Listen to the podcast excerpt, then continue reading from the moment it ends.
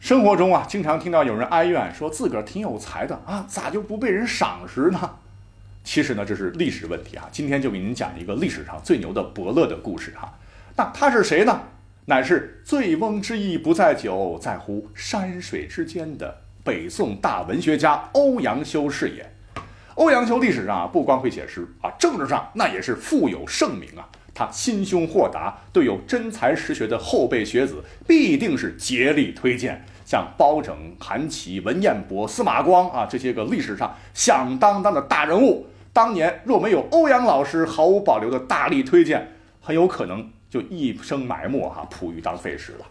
哎，这还不是最牛的啊！大名鼎鼎的唐宋八大家中的五人，王安石、曾巩、苏洵、苏轼、苏辙啊，都是出自他的门下。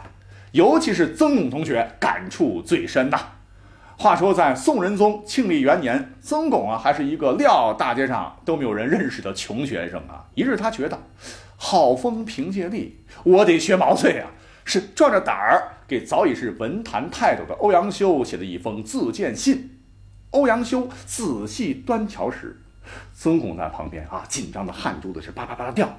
突然，欧阳修一拍大腿，吓得曾巩一激灵啊。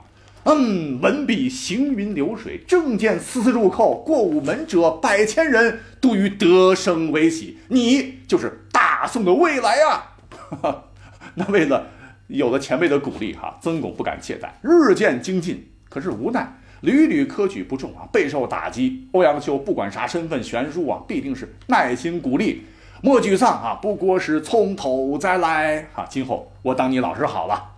在他手把手的悉心教导下，苍天不负有心人，曾巩终于高中进士，从此一鸣惊人。讲到这儿，你会说啊，千里马常有，而伯乐不常有啊？我告诉你，错啊！欧阳修能成为伯乐，首先他自己必须是要成为一匹千里马。那晚辈曾巩也是因为勤奋好学，才会被欧阳修一眼相中啊。所以我们不用自怨自艾，没有伯乐，那咱们就是自己的伯乐呗。